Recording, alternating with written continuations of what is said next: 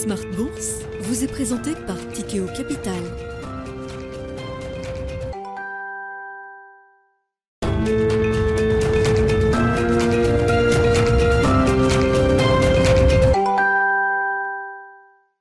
C'est reparti pour Smart Bourse, votre double dose quotidienne de marché en direct sur Bismart. Chaque jour à la mi-journée, 12h30, 13h. Et en fin d'après-midi, la grande édition pendant une heure à partir de 17h en direct, rediffusée à 20h sur Bismart TV.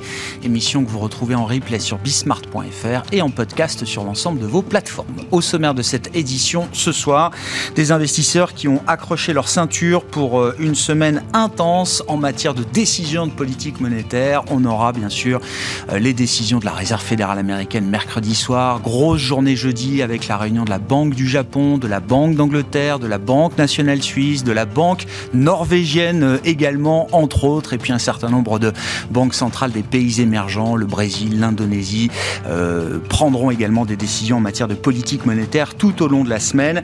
On sent bien que l'exercice qui consiste à intégrer un durcissement monétaire euh, supplémentaire face à une récession qui arrive ou qui se rapproche et qui pourrait être d'ailleurs assez synchronisé, est un exercice compliqué, évidemment, et qui n'est euh, sans doute pas totalement abouti. On voit le marché obligataire qui a encore corrigé aujourd'hui avec un 10 ans américain qui a franchi les 3,50%, un seuil symbolique qui euh, nous met le 10 ans américain au plus haut depuis euh, des années maintenant. Et puis, on notera également sur le front des actions pas mal de volatilité puisque la, la journée et la semaine avaient commencé dans le rouge vif en Europe et se terminent plutôt proche de l'équilibre, voire dans le terrain positif pour les grands indices euh, actions en Europe. Vous aurez le détail dans un instant avec Alix Nguyen. Parmi les faits marquants euh, de l'actualité des entreprises, les précisions sur l'introduction en bourse de Porsche qui pourra s'effectuer sans doute le 29 septembre prochain. C'est le calendrier qui a été prévu à ce stade avec une fourchette euh, entre 76,50 euros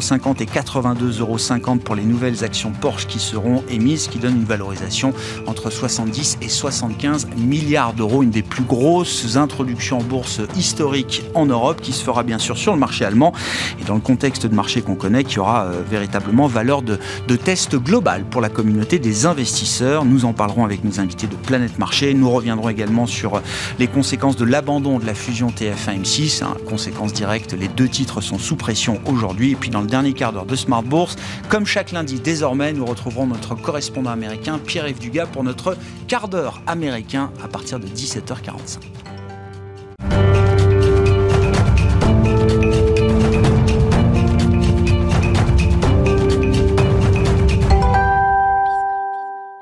Des marchés en Europe qui euh, vont terminer cette euh, première journée de la semaine dans le vert, contre toute attente. Après une ouverture compliquée ce matin, on fait le point avec vous, euh, Alix Nguyen. Effectivement, Paris a nettement réduit ses pertes tout au long de cette séance. Oui, et ce, après être passé cet après-midi pour la première fois depuis le 14 juillet sous le seuil symbolique des 6000 points. Le marché dans son ensemble apparaît toujours aussi méfiant.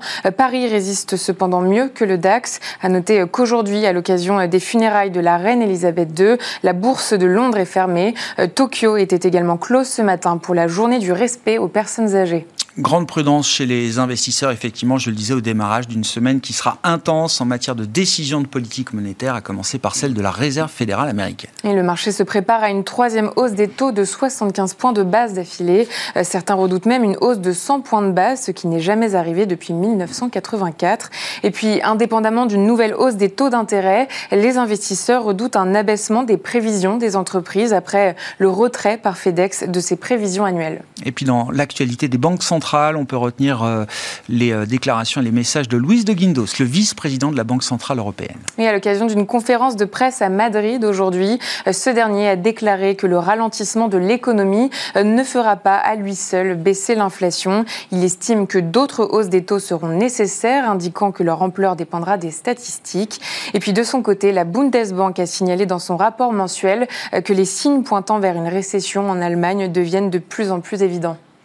Et puis du côté des valeurs qui font l'actualité aujourd'hui, TF1, sa maison mère Bouygues et M6 sont pénalisés par l'abandon de la fusion. Les deux groupes de télévision ont annoncé euh, renoncer à leur projet de fusion initié euh, en mai 2021. Euh, dans un communiqué, Bouygues évoque des concessions exigées par l'autorité de la concurrence telles que le projet ne présentait plus aucune logique industrielle.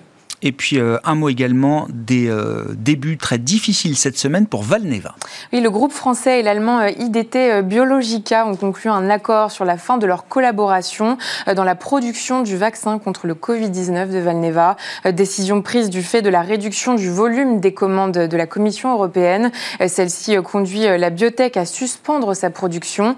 En compensation, le laboratoire franco-autrichien va verser à l'allemand plus de 36 millions d'euros en numéraire et l'équivalent de 4,5 millions d'euros en matériel. Tendance, mon ami, deux fois par jour à 12h30 et 17h avec Alix Nguyen, les infos clés de marché en direct dans Smart Bourse sur Bismart.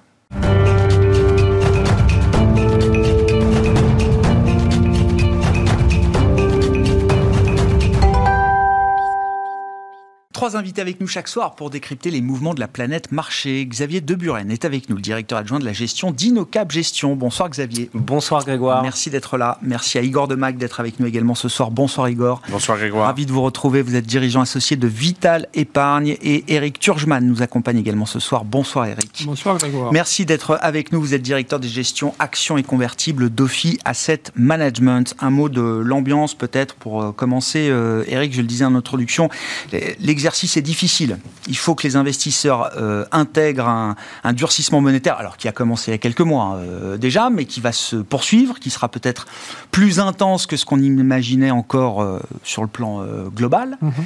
Et en même temps, il faut commencer à intégrer tous les risques sur la croissance qui commencent à, à s'accumuler, à savoir l'idée d'une récession, d'un slowdown, d'un ralentissement qui pourrait être d'ailleurs assez généralisé entre les grandes zones économiques, Chine, Europe, États-Unis. Bah, la grande image n'est pas engageante, hein, on va dire. Euh, alors, je crois que c'était Greenspan qui avait dit, euh, si vous avez compris ce que j'ai dit, c'est que je suis mal exprimé. Là, pour le coup, euh, il s'exprime très bien. Hein, les banquiers centraux, depuis quelques mois, ils nous disent clairement, c'est je vais lutter contre l'inflation, quoi qu'il en coûte. Donc, quoi qu'il en coûte a changé de demain. et en gros, ce qu'ils disent aussi, c'est que il faut une récession pour que finalement euh, on arrête euh, de, décoper, tout ce qu'on avait euh, inondé depuis 2008 maintenant, depuis une quinzaine d'années. Donc c'est très très clair. Le problème c'est que en temps normal, on peut plus ou moins lutter contre l'inflation quand c'est une inflation de demande en, refroidissant l'économie. Hein. les taux montent, vous pouvez moins vous endetter. Donc le problème c'est que c'est une inflation d'offres. Euh, parce que bah, ils peuvent faire ce qu'ils veulent, euh, ils vont pas stopper la guerre en Ukraine, stopper la, hausse du gaz, euh, du blé, etc. Donc c'est ça qui est compliqué. Effectivement, donc vous avez les taux qui vont monter encore, mm. en tout cas les taux courts. Mm. Les taux longs, normalement, ils viennent se poser sur le, niveau terminal de, de hausse des taux courts si on lit, euh, enfin si, on écoute, en théorie, en théorie. Donc euh, ça, veut, ça veut dire euh, autour de 4 aux États-Unis. Ouf, moi je l'ai vu, je le vois déjà plus haut maintenant. Oui, oui, non, mais sur, les, sur les courbes des Fed Funds à terme, on est autour de 4. en Europe, moins que ça, mais un peu au-dessus de, 2. Et puis les taux longs, normalement, viennent se poser là-dessus, mm. sauf si vous considérez que en augmentant trop massivement les taux courts, vous allez engendrer une, une récession très forte et derrière, euh, bah, que les banques centrales seront amenées à rebaisser les taux. Parce que du 10 ans, c'est plusieurs fois du 3 mois. Quoi. Donc les taux longs, ils sont normalement, si vous anticipez ça, euh, un peu en dessous. Voilà.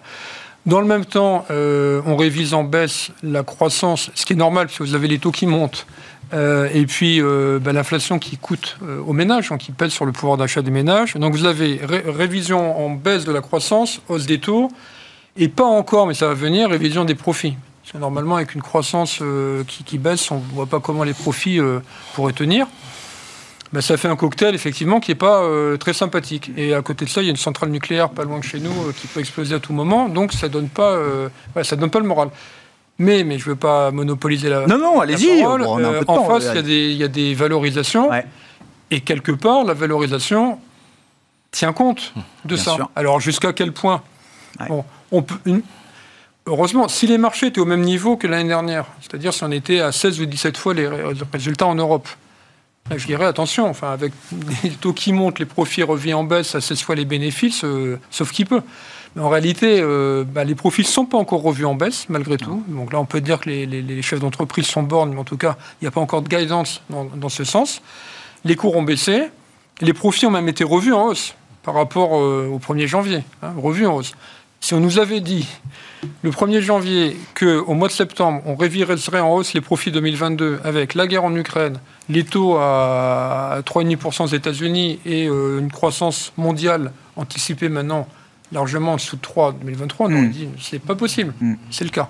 Voilà. Donc derrière, il y a une valorisation qui fait que ça peut laisser de la place soit à une remontée des taux, bon, pas si on va à 7 ou 8%, hein, là c'est clair que ça ne tiendra pas, soit une révision en baisse des profits. Quand on est à 11 fois les profits, vous révisez en baisse de 20%, bah, vous êtes à 13 fois. Voilà, ce qui n'est pas complètement fou. Donc c'est pour ça que les marchés ne s'enfoncent pas non plus. Hein.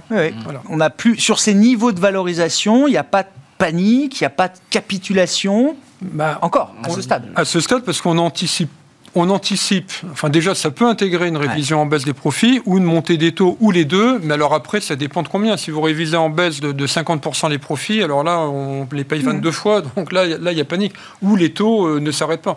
Et voilà, la, crainte peut être là. Mais moi ce que je dis c'est qu'à ces niveaux de taux, si réellement on restait avec un, un 3,50 aux États-Unis et un, 1,70 en Allemagne, enfin quelque chose comme ça. 80, oui. Euh, là, je serais pas inquiet si c'était ça. Le problème, c'est qu'on a l'impression que ce chemin, il n'est pas encore ah, pas stabilisé. Euh, stabilisé. Un commentaire là sur cette situation globale qu'on décrit tous les jours, donc on n'est pas obligé effectivement de faire la liste des mauvaises nouvelles à chaque fois, mais euh, l'idée quand même déjà d'un resserrement monétaire global. Là, il y a un papier du Peterson Institute qui, qui le soulève. L'idée est simple, c'est chaque banque centrale a de bonnes raisons intrinsèques de monter ses taux, ou en tout cas trouve des raisons naturelles de monter ses taux aujourd'hui, sauf que le faire tous en même temps avec des mouvements de hausse de taux euh, mm. qui deviennent majoritairement de 75 points de base, ça prend quand même une dimension euh, mondiale avec des effets démultiplicateurs. Tout le monde ne l'a pas fait en même temps. Les premiers à l'avoir fait, bon, pas, les États-Unis, euh, je crois que le Canada l'a fait avant, mais.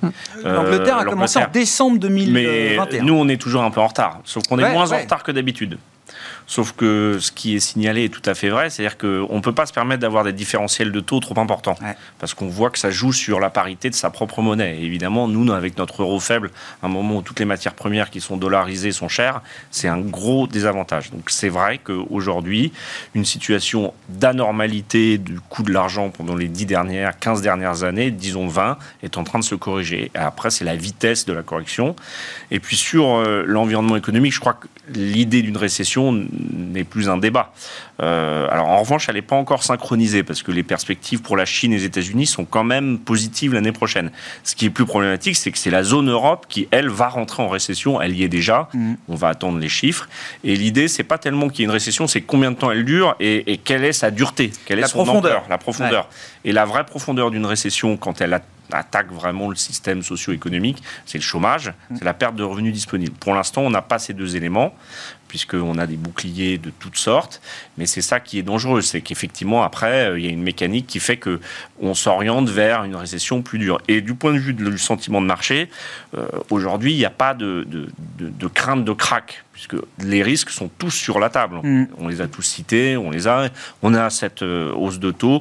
Donc, je dirais que du point de vue d'un investisseur ou d'un épargnant, le, plus gros risque, c'est 2008, c'est 2000, c'est les années 30. Enfin, je schématise, mais on sait que les marchés, après, euh, reprennent avec le cycle économique, que le cycle économique capitaliste, c'est des phases d'expansion et des phases de récession. Le plus dangereux, c'est le gros scénario catastrophe. Bon, là, on ne sait pas trop. Tout le monde marche sur des œufs. Non, mais immobilier américain, on, voit l'immobilier chinois, ça a provoqué des vagues. Immobilier américain, le moment Lehman dans l'électricité en Europe, on essaye d'évacuer, d'éviter ce genre de risque aujourd'hui. Toutes les euh. bulles de valorisation sont en train, une à une, d'être touchées plus ou moins fortement par la hausse des taux. La tech, on en reparlera. L'immobilier, c'est très clair. La distribution de crédit s'est arrêtée en France. Donc, mm. on peut dire que les assets prime à Paris vont continuer à être achetés par des grands investisseurs le gros du marché va se stabiliser. Et c'est aussi vrai pour euh, d'autres classes d'actifs, euh, certaines actions, mais on y reviendra. Dans le marché action, il y a aussi des valeurs qui se payent 5, 4 euh, fois le ah PE, 0,2 fois la valeur d'entreprise, enfin les bidas. On a tiré un trait sur l'avenir de ces sociétés-là. Voilà, mais c'est assez normal. De lire la le marché fonctionne assez bien, c'est-à-dire qu'il va comme un pendule avant de s'arrêter, il va toujours plus loin. Donc après, c'est ce que disait mon confrère. Où on s'arrête. où on s'arrête, et c'est un peu cette zone, et à mon avis, elle tombe assez mal parce que c'est l'hiver qui va faire froid et qu'on va peut-être avoir moins de chauffage. Donc c'est vrai que c'est un peu angoissant pour l'investisseur aujourd'hui. Un commentaire général, euh, Xavier Je suis tout à fait en phase avec ce qui est dit. Il y a peut-être une lueur d'espoir. On peut espérer que le, je dirais que le chemin de la Fed est un peu fléché, de se dire qu'on va atteindre le, le haut des taux dans la première partie de l'année prochaine. Mm. Donc ça voudrait dire qu'on a fait une très grande partie du chemin du resserrement monétaire aux États-Unis, mm. quand on sait que les marchés euh, américains euh, lead quand même la performance des marchés euh, européens. On peut quand même essayer de se dire qu'effectivement, si on arrive à un moment où les taux ne progressent plus et qu'on est sur un plateau, voire qu'on peut anticiper une baisse, ce serait normalement un signal assez positif pour les marchés, les marchés risqués. Donc il faut, faut voir ça. Il y a il y a des éléments contradictoires. On a aussi, euh, ça a été évoqué, des entreprises qui pour l'instant ne voient pas de ralentissement de la, de, de, de, la demande. Il y en a une qui voit un ralentissement qui s'appelle FedEx hein, et qui nous dit depuis plusieurs semaines, toutes les données qui remontent du terrain sont mauvaises. Ne vous y trompez pas, et c'est partout dans le monde.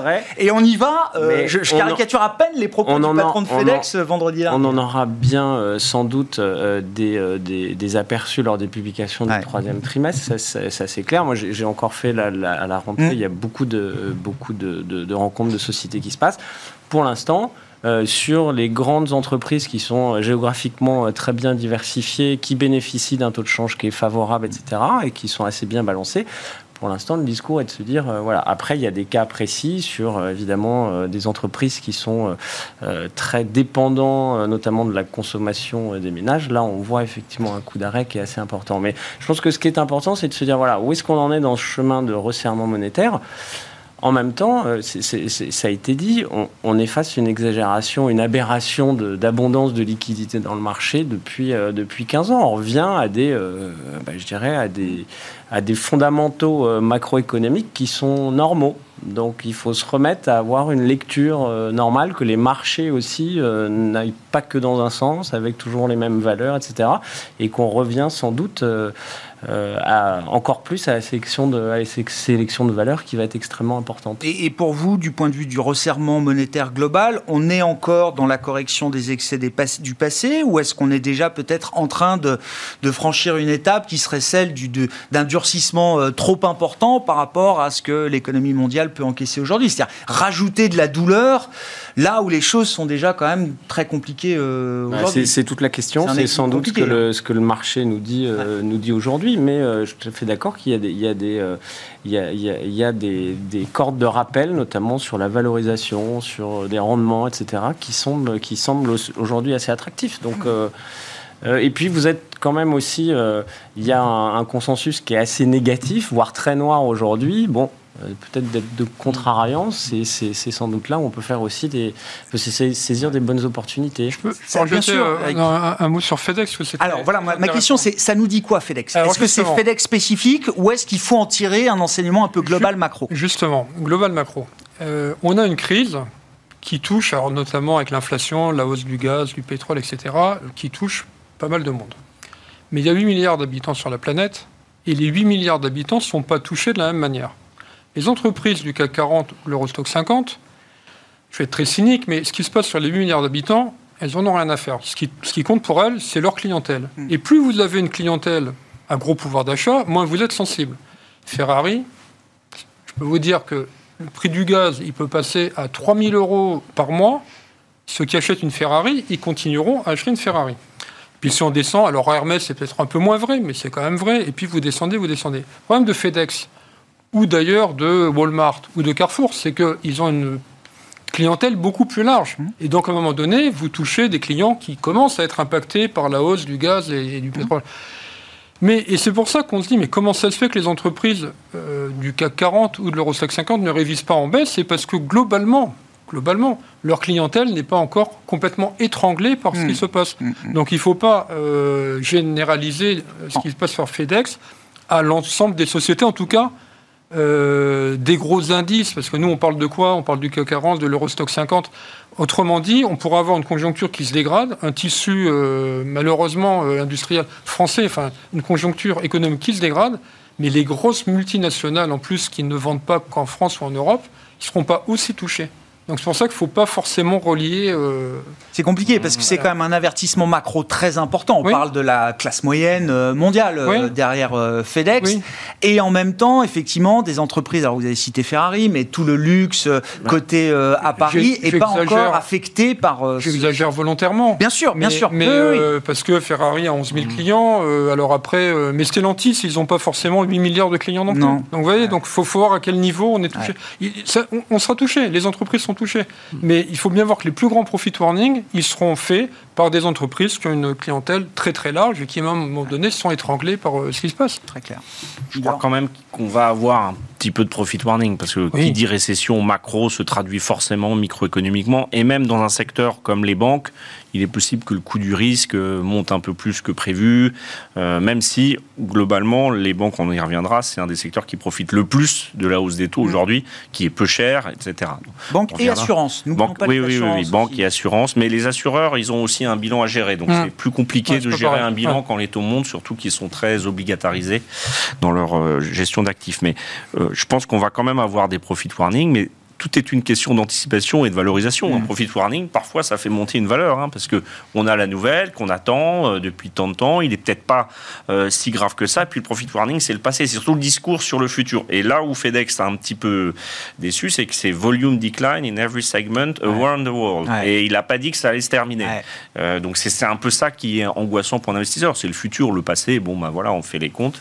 Je crois que c'est vrai que la classe moyenne, je ne sais même pas si on peut dire encore la classe moyenne, la classe médiane aujourd'hui, elle va souffrir beaucoup plus, d'où d'ailleurs les thématiques euh, qu'on voit ressurgir sur les jets privés, les produits luxe, qui pourront un jour ou pas contaminer peut-être ces secteurs, ces valeurs très phares euh, de la cote, euh, qui étaient les valeurs de la tech, les valeurs du luxe, où on, se disait un mode de consommation de loisirs ultra luxueux, peut-être que la sobriété va s'imposer aussi dans la bourse. Hein. Ce qu'on voit comme, comme comment dire ce qu'on voit dans le débat public autour de, du symbole des jets privés, ça peut se retrouver à un moment dans des primes de valorisation pour euh, des groupes oh, spécifiques mondial, euh, qui adressent une clientèle. je pense que c'est un débat très franco-français et globalement le.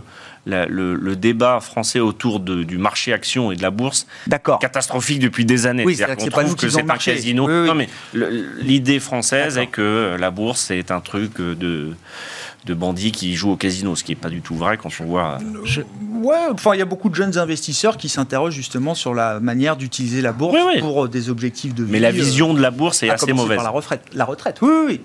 Je voudrais quand même apporter quelques éléments un peu favorables aux entreprises aujourd'hui dans le discours des entreprises, notamment sur tout ce qui est supply chain, sur tout ce qui est prix euh, des, intrants.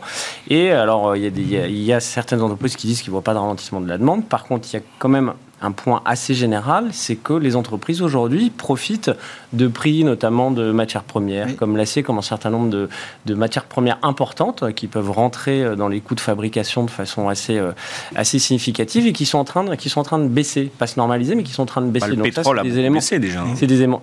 Le gaz, mine de rien, ça, ça, ça a rebaissé. L'acier, ça, ça, voilà. fait des mois que certaines matières premières baissent. C'est des, éléments, mais certaines des éléments qui sont favorables. Je rajouterais aussi un élément, c'est sur toute la supply chain, toutes les contraintes qu'on pouvait avoir mm. sur le semi-conducteur. le président de, de Valeo disait qu'aujourd'hui, le, secteur automobile a tous les semi-conducteurs nécessaires pour faire leur production qu'ils avaient anticipé, qui a été révisé mais qui est anticipé pour, pour la deuxième partie de l'année. Donc il y a pas mal d'éléments favorables. Le transport, hein, on a vu les taux du fret qu'on qu baissé, etc. Donc il y a, quand même l'inflation, ça, a été dit au départ, qui n'était pas sur des contraintes euh, de, intrinsèque mmh. euh, et économique, mais plus sur des contraintes d'offres. En train de s'estomper. Euh, et, et, ça, c'est des éléments qui vont jouer favorablement. Donc là, quand je disais tout à l'heure, on a beaucoup entendu quand les matières premières montaient, on entend un peu moins, je trouve. Voilà, dans le discours, c'est quand même mis en avant. Donc on peut, euh, voilà, en disant que le parcours de la Fed est fléché et qu'on a une une normalisation,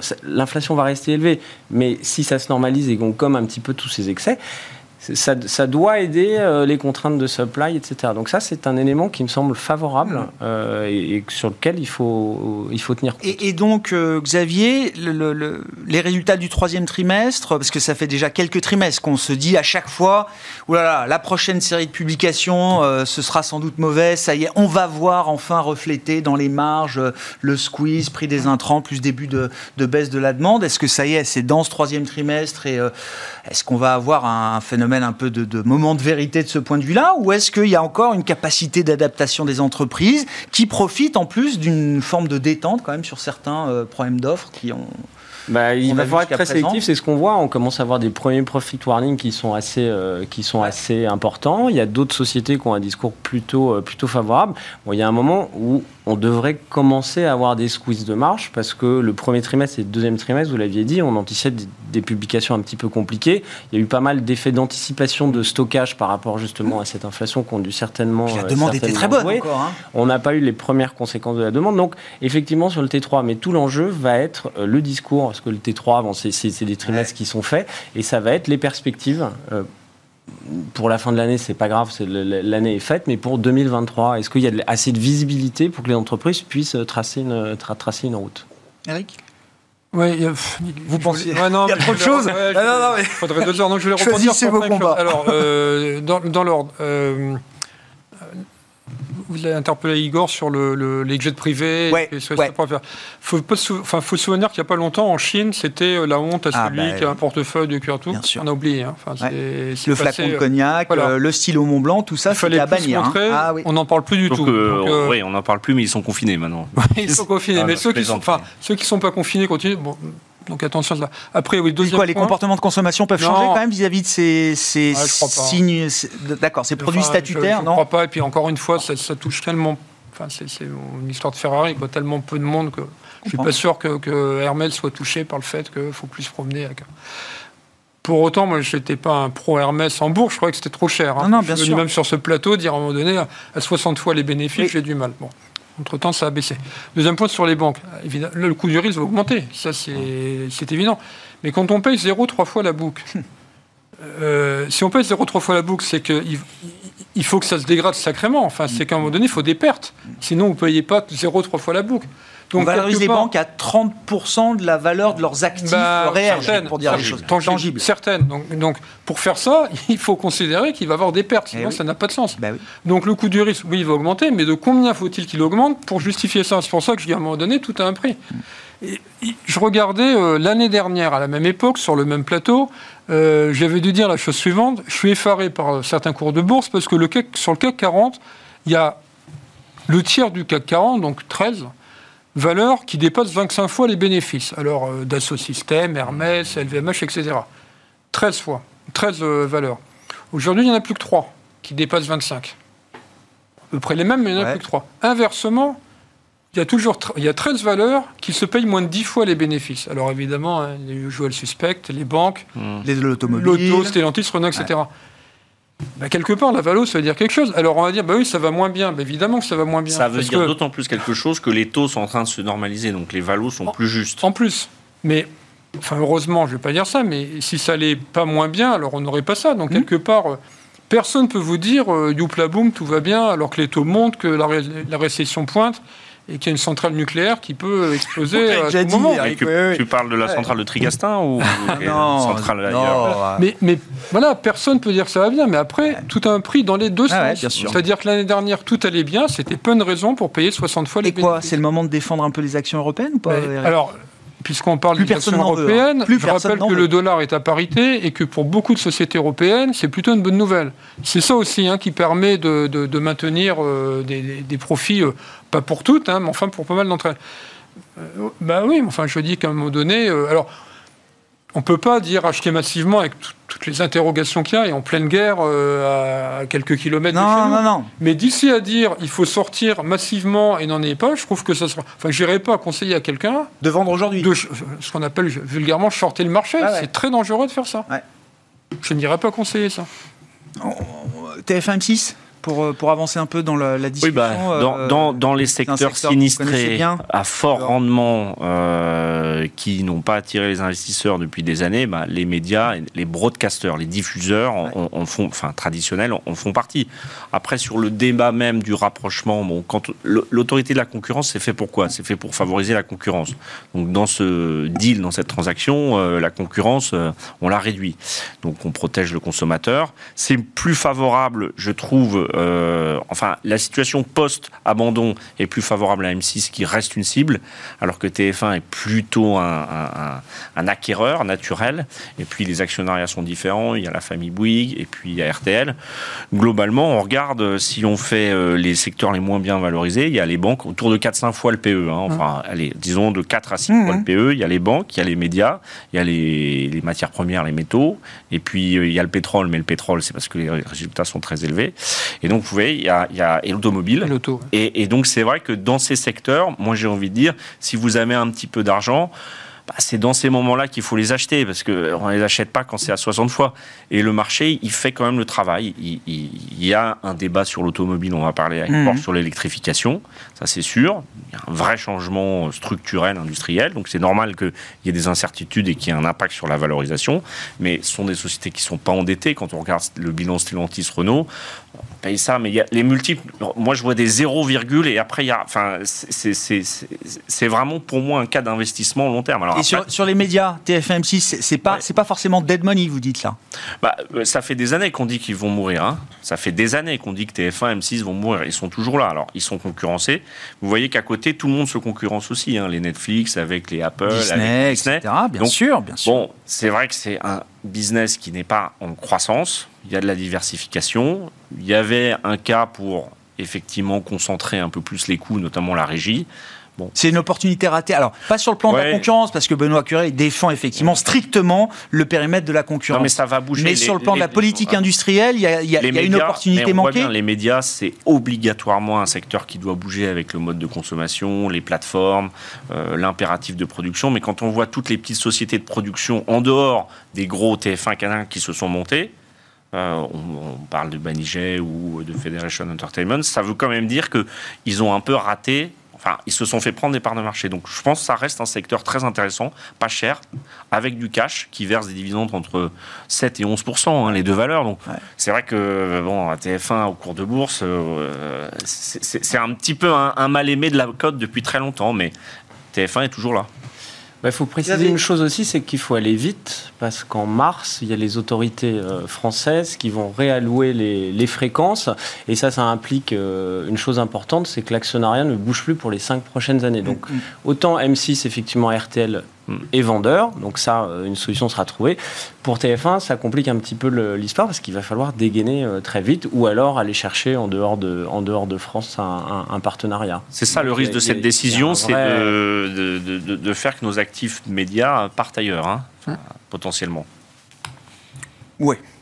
Enfin, en minorité. Bah, On verra. non, mais... Oui, non, non, mais j'entends bien. Ouais, Bon. On a laissé euh, partir Arcelor hein, à l'époque. Et Bouygues a été très clair sur le fait que TF1 ne restera pas en, l'état. Donc euh, tout, est, tout est ouvert. Bon, on suivra ça. En tout cas, les deux titres sont pénalisés euh, aujourd'hui. Euh, bah, revenons peut-être au secteur automobile, qui a déjà été évoqué plusieurs fois hein, dans les exemples et dans la discussion euh, depuis qu'elle a commencé. Xavier, Porsche, qu'est-ce que vous retenez alors des, des, paramètres de l'introduction en bourse qui ont été un peu précisés encore aujourd'hui par la maison mère Volkswagen? Moi, je suis, La capitalisation boursière est déjà un, chiffre important hein, qui met quasiment Porsche au niveau de la valorisation de Volkswagen aujourd'hui. Ouais, 87 milliards pour Volkswagen. Euh, c'est ça. Et puis, euh, si on en parlait dans le secteur automobile, entre euh, Renault et Ferrari, où sera Porsche? Où est-ce que le marché mettra Porsche? Ouais, alors plusieurs éléments. Effectivement, en, valeur d'entreprise, c'est des montants qui sont très importants. Si on regarde en détail la façon dont va être opérée l'introduction en bourse, finalement, il n'y a que 12,5% du capital qui va être introduit. Donc c'est l'équivalent de, on va dire, 9, 9 milliards sur les niveaux de valorisation.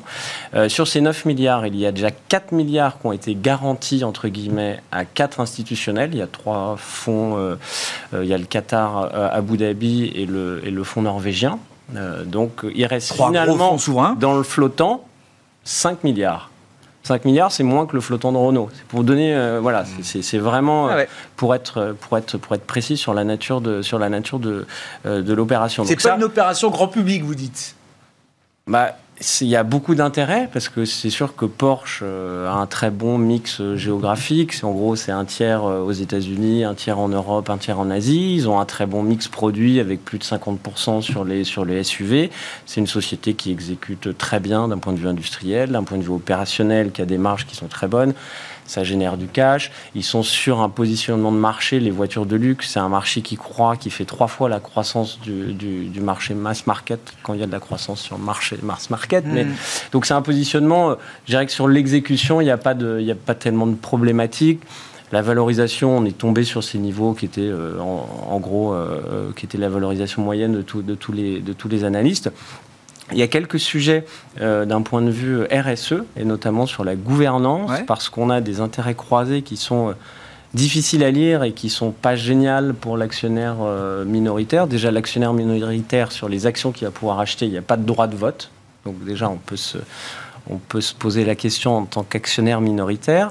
et ensuite, vous avez le, le, CIO de Porsche, qui est aussi le CIO de Volkswagen. Donc, pour des gens qui voulaient euh, que Porsche soit parfaitement indépendant. Voilà, tout ça est assez. Euh, tout c'est une opération pour les familles Piche et Porsche euh, avant tout, on peut le dire comme ça? Bah, On peut se poser la question quand vous avez plus que 5 milliards d'euros de flottant, pourquoi ils n'ont pas fait une opération privée? C'est-à-dire se dire, bah, voilà, si, c'est, si pour faire rentrer du cash chez Volkswagen, on c'est pas très compliqué, je pense, pour un actif de cette qualité, de trouver 5 milliards de, d'actionnaires potentiels en dehors du marché. Mais voilà, donc il y a la, structure du, deal n'est pas simple, la qualité de l'actif est, est réelle.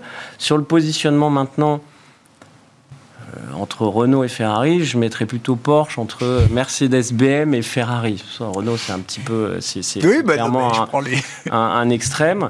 Euh, après, on l'a évoqué, Ferrari, c'est 10 000 voitures par an, Porsche, c'est 30 000. Ferrari, c'est 25% de marge débit, Porsche, c'est 17%. Donc voilà, c'est pas, c'est pas les mêmes, hmm. c'est pas les mêmes sociétés, c'est pas la même exclusivité. Ferrari choisit ses clients. Ah Ferrari euh, euh, impose, impose ses prix. Euh, on a un prix moyen d'une Ferrari, c'est 300 000 euros, c'est 100 000 chez Porsche. Donc il y a pas mal de différences. C'est aussi pour ça que ça ne doit pas se payer le même prix. Aujourd'hui, Ferrari, c'est quasiment 30 fois le PE. La valorisation de Porsche va sortir à 15 fois et Mercedes à 5 fois. Donc voilà, il va voir c'est bien si ça, donne la gradation quand même de ce que le marché valorise. Mais c'est bien dans, dans, toute la chaîne de valeur entre guillemets, etc. je pense que Porsche est bien situé entre Mercedes et Ferrari. Igor? Bah, C'est la question qui peut poser problème, mais c'est une question un peu vraie pour toute l'industrie, c'est l'électrification. Et est-ce qu'une voiture de sport, de luxe, peut aussi attirer en étant tout électrique dans 5, 10, 15 ans? Ça, on n'a pas la réponse. Aujourd'hui, euh, les gens qui achètent ces voitures, pour la plupart, ont connu le thermique, connaissent le thermique et apprécient ces voitures pour ça parce que c'est aussi le moteur le plus efficace, le plus efficient pour l'instant, même si on électrise pour euh, ne pas avoir euh, évidemment euh, le surcoût, la taxe, etc. Mais il y a aussi un débat sur la technologie de l'électrique, hein, ce qui aujourd'hui est quand même assez, pas naissant, mais on n'a pas le même recul que sur le thermique. Donc ça, c'est des questions un peu plus long terme qui vont peut-être pas jouer sur l'opération, qui a l'air assez bien fléchée qui euh, sera positionné, à mon avis, en, valo euh, là où ça doit être, parce qu'on a beaucoup de référents. Après, c'est vrai que moi, je suis plutôt Stellantis que Renault, mais euh, je pense que dans l'automobile, il y a de la valeur. Je veux dire, mmh. un actif industriel qui produit en grand nombre mmh. sur des plateformes mondiales ce genre de, de, biens, c'est unique. Il n'y en a pas beaucoup d'industries. Il y a les semis, mais c'est pour ça que ça ne peut pas valoir ce prix-là. Euh, il y a un point d'interrogation sur l'utilisation des véhicules électriques, mais il se peut que dans 20 ou 30 ans, on revienne au thermique aussi. Hein. Il se peut, non mais aujourd'hui, euh, quand on découvrira le coût de, euh, de traitement d'une batterie, de toute la chaîne, là aujourd'hui on ne peut pas le connaître, il n'y a pas d'utilisation de masse de l'électrique. Donc, Là, il y a euh, quand même, c'est bien balisé, hein, enfin, réglementairement parlant. Euh. Mais euh, je, je, reviens sur le comportement du consommateur. Vous connaissez bien le, le, le monde automobile. Enfin, oui, pour un, pour un Porschiste ou pour un Ferrariste. il y en a qui sont les deux. Hein. Avoir, alors, fortiori ceux qui sont les deux. le bruit du moteur thermique et l'efficience du moteur thermique, quand on achète une voiture, ça reste un facteur clé déterminant ou est-ce que ce, consommateur-là, il se satisfera aussi d'un modèle électrique d'ici 10 ans hein, Ça va vite venir. Hein. Génération, je veux dire, ceux qui n'auront pas beaucoup connu le thermique, entre guillemets. Il n'y a pas de risque de, dégradation de la valorisation de ces groupes le jour où ils seront électriques, où leur modèle ou leur gamme sera complètement. Il y a une question sur la rémanence, enfin, je dirais la, capacité de vieillir d'un modèle électrique je vais m'arrêter là parce que ouais, je comprends. un peu. Et ça, on la connaît. Mais c'est important pour ces, ces, voitures-là qui ont un marché secondaire euh, important, euh, j'imagine peut-être. Bah, le secondaire va être encore plus important si on a des problématiques d'approvisionnement, ce qu'on voit hmm. sur euh, Ferrari par exemple. Mais on n'a pas de réponse sur la viabilité du, des modèles électriques à terme, hein, sur le coût de remplacement, d'entretien. Hmm.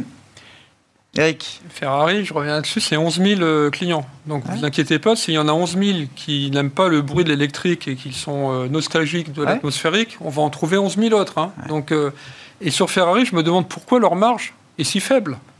Même à, combien C'est quoi 30-40% de marge 25%, mais ils ont Seulement 25%. Mais ils peuvent monter à 40 de toute manière. Oui. Bah, le bon exemple, c'est le, Puro Sangue, le, SUV qui a été lancé euh, il, y a, une dizaine de jours. Ils ont attendu d'avoir des remontées de carnet de commandes pour fixer le prix ça montre bien le pouvoir de, de fixation de prix. Et je rajouterais que Ferrari. Surtout un modèle qui est complètement anti-écologique, parce que c'est un SUV purement thermique.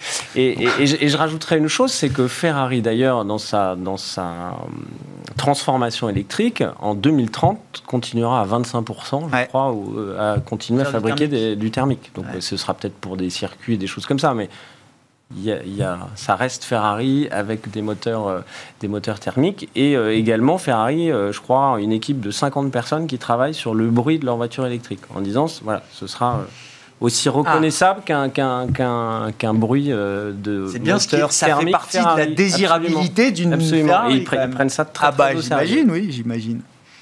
C'est bizarre d'ailleurs de vouloir du bruit comme ça. Bah, oui, mais Il faut faire un barbel, il faut acheter, faut acheter euh, Ferrari ou Porsche et euh, Stellantis ou Renault, comme ça on fait. Avec 10% de rendement. Voilà. Mais euh, la, Valo.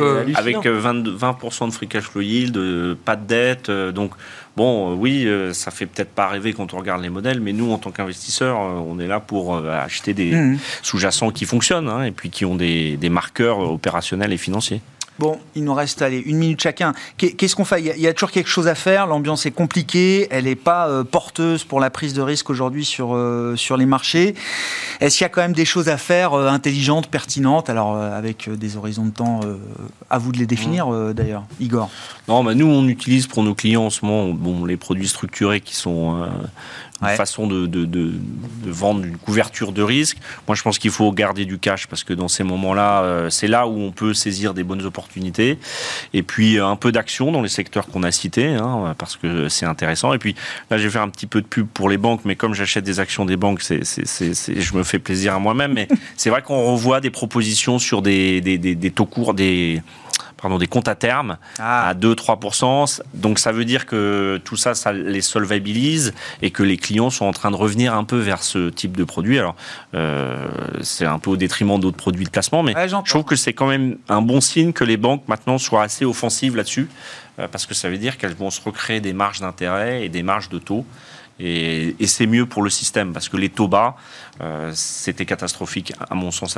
Bon, pour, l'instant, en plus, elles profitent encore d'un régime ultra favorable avec des taux qui ne sont plus négatifs, mm. mais par contre, elles ont le droit de déposer euh, chaque soir la BCE rémunérée à 75 points de base. Pour l'instant, le système a été maintenu euh, tel quel de ce point de vue-là. Eric, qu'est-ce qu'il y a à faire de pertinent en matière d'investissement aujourd'hui? Si vous croyez que les taux d'intérêt vont monter à 6 ou 7 à rien.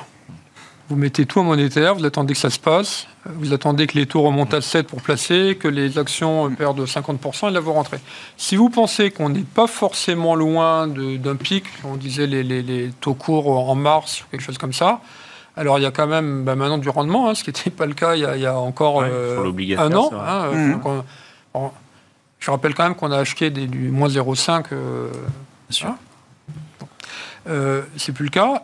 Et puis que sur les actions, euh, comme moi je ne crois pas, effectivement, je ne crois pas au scénario du 6 ou 7% sur le taux, ben voilà, il y a de la valeur. Alors, bon, Igor et moi, on aime bien les, valeurs qui ont de la valeur. les valeurs. mais il y a de la valeur, oui, sur les banques, sur. regardez un peu les actifs tangibles. Quoi. On n'a pas parlé parce que ça, c'est toujours sale d'en parler, mais Total, ça aussi, c'est pas très cher. Hein. Encore aujourd'hui ah bah oui, c'est pas très cher. Voilà. Alors à moins que vous. Ça l'est jamais. Hein. Ça Non, non, mais est-ce que là, il n'y a pas un risque pour le coup d'avoir une vraie déflation, désinflation des, des, matières premières, un contre-coup bah, Je parle conjoncturel, hein, je ne parle pas forcément sur alors, 5 ans. Hein, pareil, C'est pareil, quand je disais tout à l'heure, enfin, il y a une question de prix, ça anticipe un prix du pétrole bien en deçà de, du niveau actuel. Ils ont un prix d'équilibre, quoi, 30, 40 dollars peut-être maintenant Vous rendez compte euh, C'est ça. Alors même quand c'était 60, 70, il y a encore quelques années en matière d'investissement, euh, c'est quoi les idées qui vous paraissent pas de faire du cash maintenant Au contraire, moi je, suis assez favorable pour dire qu'on voit un peu une lueur au, au, fond du tunnel. Profiter de ces niveaux de valorisation pour mettre un pied dans le, dans, le marché. On peut acheter des, des valeurs de, des actifs de très bonne qualité, pas cher.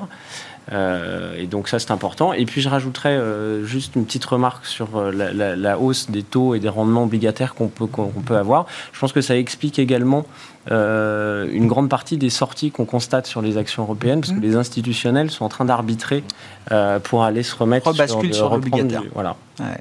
Effectivement, c'est la rotation en sens euh, inverse. Après la répression financière, on revient sur déjà de l'obligataire sans risque. Le 10 ans américain devient là aujourd'hui effectivement euh, une cible pour euh, tout le monde, quand bien même on a vu 3,50 encore. Hein, voilà, donc on perd encore un petit peu en capital sur, on est quand même encore sur l'obligataire. oui, oui, oui, Placement obligataire. Mais euh, taux réel est à plus 1% peut-être aux États-Unis sur le 10 ans aujourd'hui. Merci beaucoup, messieurs. Merci d'avoir participé à cette discussion euh, ce soir. Xavier Deburen, Inocap Gestion, Igor Demac, Vital Épargne et Eric Turgeman, Ophi Asset Management, étaient les invités de Planète Marché. Chaque lundi, dans le dernier quart d'heure de Smart Bourse, nous avons rendez-vous désormais avec notre correspondant américain Pierre-Yves Dugas pour notre quart d'heure américain. Bonsoir Pierre-Yves, merci beaucoup d'être euh, avec nous en visioconférence.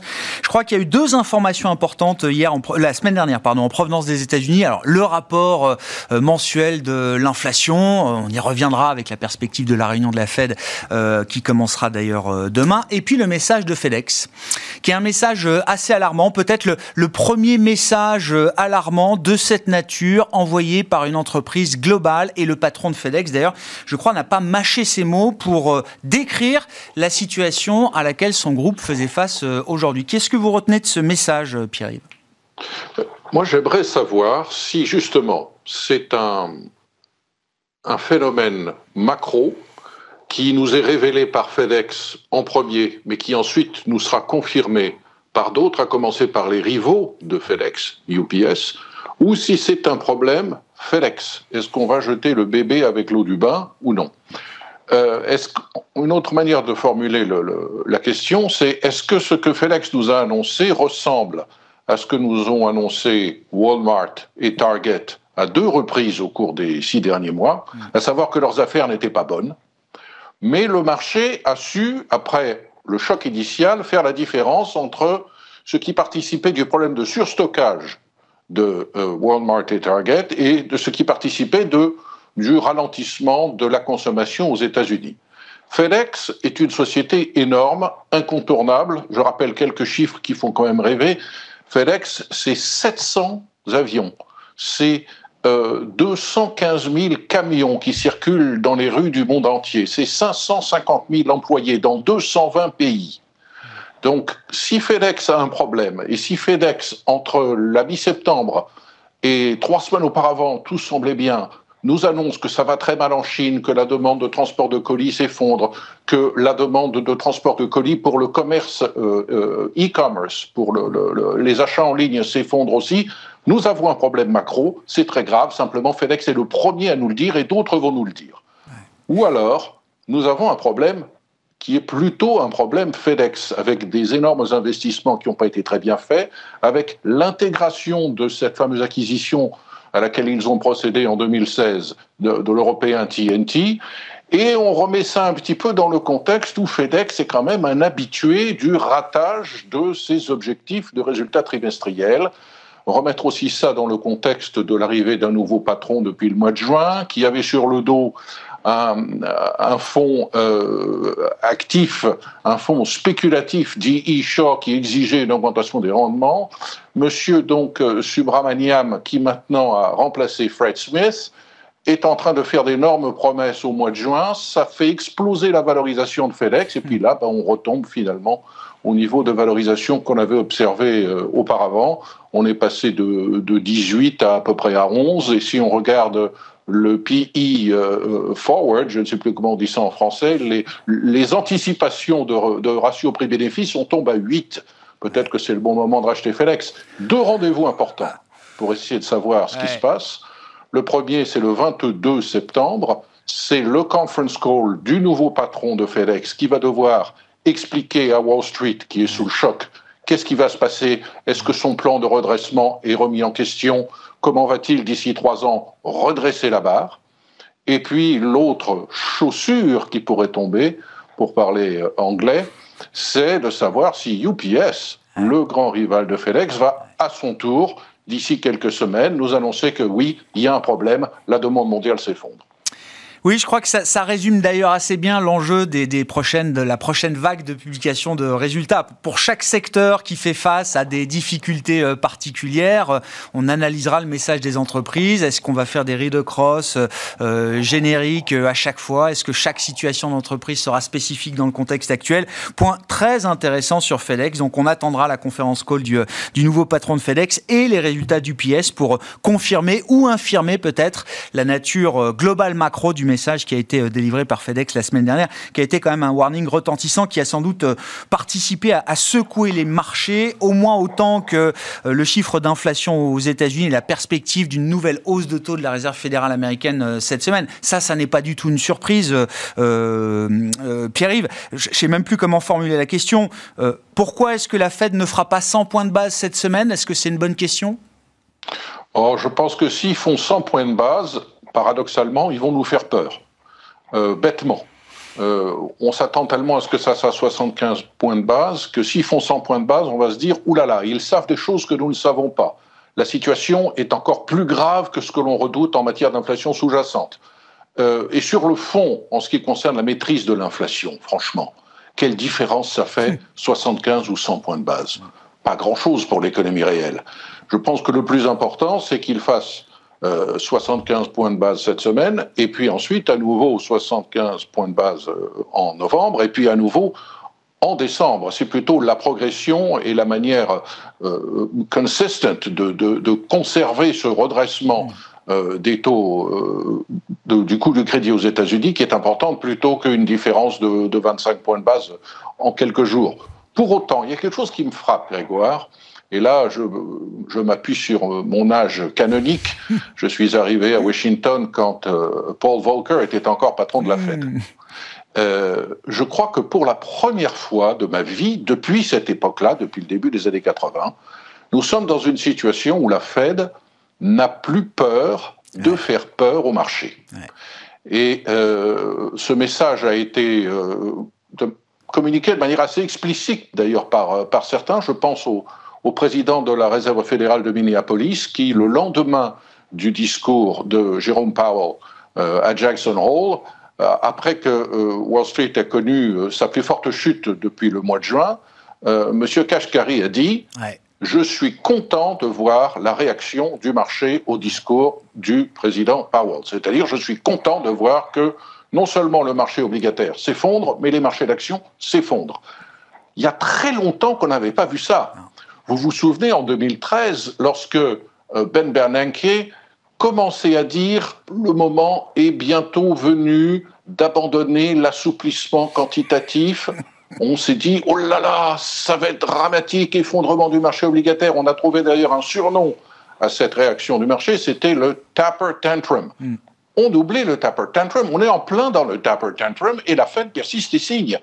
Euh, une autre manière de, de, voir les choses, s'appliquant davantage au marché d'actions et moins au marché obligataire, c'est ce que l'on appelait le Greenspan Put. Vous vous souvenez, put étant le, le nom du produit dérivé que l'on achète, quand le marché tombe, euh, le put va grimper. Euh, où est le Greenspan put qui est devenu ensuite le Bernanke put, qui est devenu ensuite le Yellen put Il n'y aura pas de, de Powell put, il n'y a plus de put. Maintenant, la Fed dit l'inflation est de nouveau dramatiquement importante, c'est notre objectif, la santé de l'emploi américain est suffisamment forte pour que l'économie américaine puisse supporter un relèvement important et durable des taux d'intérêt jusqu'à ce que l'inflation soit de manière convaincante maîtrisée on oublie les marchés, à moins bien sûr que l'effondrement ne remette en cause la stabilité du système. Alors là, ah c'est autre chose. Mais pour le moment, euh, Jérôme Powell n'a pas peur de, faire peur à Wall Street. Ah non, il n'y a aucune ambiguïté dans le discours. Je suis bien d'accord avec vous, euh, euh, Pierre. Je, pense même que ce qui explique en partie le, discours aussi expéditif et direct de Jérôme Powell à Jackson Hole, c'est le Nasdaq qui reprend 20% et plus au cours du mois de juillet. Exactement ce qu'ils ne veulent pas voir à ce stade de la, du resserrement de la politique monétaire. Ils veulent punir le marché. Vous savez, Bill Dudley, qui a été économiste en chef de Goldman Sachs, qui ensuite a été patron de la Réserve fédérale de New York, qui maintenant n'est plus dans le, dans le circuit de la Fed, dès le mois d'avril, dès le mois d'avril, avait dit, deux points, ouvrez les guillemets, il faut que les actions baissent hmm. et il faut que la Fed force les actions à baisser. On ne peut pas être plus explicite dans cette mise en garde et dans ce désir les marchés ne font plus la loi, nous allons montrer qui est le patron. Et le patron, en période de forte inflation, il faut que ça soit la Fed. Un mot de politique pour finir, euh, Pierre-Yves, hein, dans, le fil rouge qui va nous conduire jusqu'aux élections de demi-mandat début novembre aux, États-Unis. Euh, l'immigration sera euh, évidemment un thème encore structurant Oui, c'est un des thèmes sur lesquels les républicains comptent pour mobiliser leur base qui s'est un petit peu euh, dilapidé euh, au cours des, deux derniers mois. Euh, ce n'est pas le seul thème sur lequel les républicains se sentent forts, mais c'est un des thèmes importants, et c'est un des thèmes qui, au cours des derniers jours, est redevenu est revenu au centre de la conversation politique américaine avec cette espèce de coup extraordinaire, stupéfiant, honteux, diront, diront certains. le gouverneur du Texas, depuis le début du mois d'août envoie par autobus entier des migrants sans papier ou avec papier qui ne sont pas expulsables. Il les envoie dans des grandes villes démocrates qui se présentent comme des villes sanctuaires. Euh, New York, Chicago, euh, Washington, Boston, etc. Euh, c'est un moyen pour lui de médiatiser le fait qu'il y a beaucoup trop de migrants à la frontière du Texas et du Mexique, et que si on les envoie dans les villes démocrates qui prétendent vouloir les accueillir à bras ouverts, les responsables et les élus locaux vont s'apercevoir de la complexité de l'accueil d'un si grand nombre de migrants. on est allé au-delà de cette technique de provocation avec la décision prise par le gouverneur de l'État de Floride, M. Ron DeSantis, qui brigue bien entendu l'investiture républicaine pour les élections présidentielles de 2024, et qui a mis dans deux avions à peu près 70 Vénézuéliens et qui a fait atterrir cet avion à Martha's Vineyard. Martha's Vineyard, c'est un petit peu l'île de Ré euh, américaine. C'est l'endroit où les Kennedy, les Clinton, les Obama et euh, tout ce que l'Amérique compte de très très riches et de très très démocrates passent ses vacances. Et euh, Là encore, l'idée, c'est, ben, écoutez, messieurs les démocrates, euh, vous, représentants de la gauche caviar, débrouillez-vous maintenant avec tous ces migrants. C'est un coup médiatique exceptionnel qui est dénoncé comme l'instrumentalisation de gens qui sont fondamentalement des victimes des circonstances, mais c'est un coup qui a permis aux républicains sur la droite, sur la frange droite du parti, de se présenter comme les gens qui veulent défendre des frontières qui, à leurs yeux, sont complètement poreuses, non sans raison. Et puis ça repose la question de, de ces villes sanctuaires. Si on a le temps, je peux en dire un mot. Non, il faudra qu'on en reparle une prochaine fois, euh, Pierre. Non, non, mais je le dis d'un mot, mais villes sanctuaires, c'est les villes qui se montrent plus accommodantes que les lois fédérales, c'est ça vis-à-vis de l'immigration, euh, Pierre-Yves hein c'est très simple. Ce sont des villes qui ont décidé, c'est officiel, que la police locale n'appliquerait pas les lois fédérales en matière d'immigration. Donc, euh, être immigré sans papier n'est pas considéré comme un délit dans une ville sanctuaire. Voilà qui nous amènera euh, gentiment, je le dis, aux élections de, mi-mandat. La euh, vue euh, de la vie politique et économique américaine, la vue de Pierre-Yves Dugas, chaque lundi à 17h45 en direct dans ce quart d'heure américain, rediffusé, je le rappelle, à 20h45 sur Bismart TV et à retrouver bien sûr en replay sur bismart.fr et en podcast sur l'ensemble de vos plateformes. Merci beaucoup Pierre-Yves, on se retrouve lundi prochain à 17h45 dans Smart Bourse sur Bismart.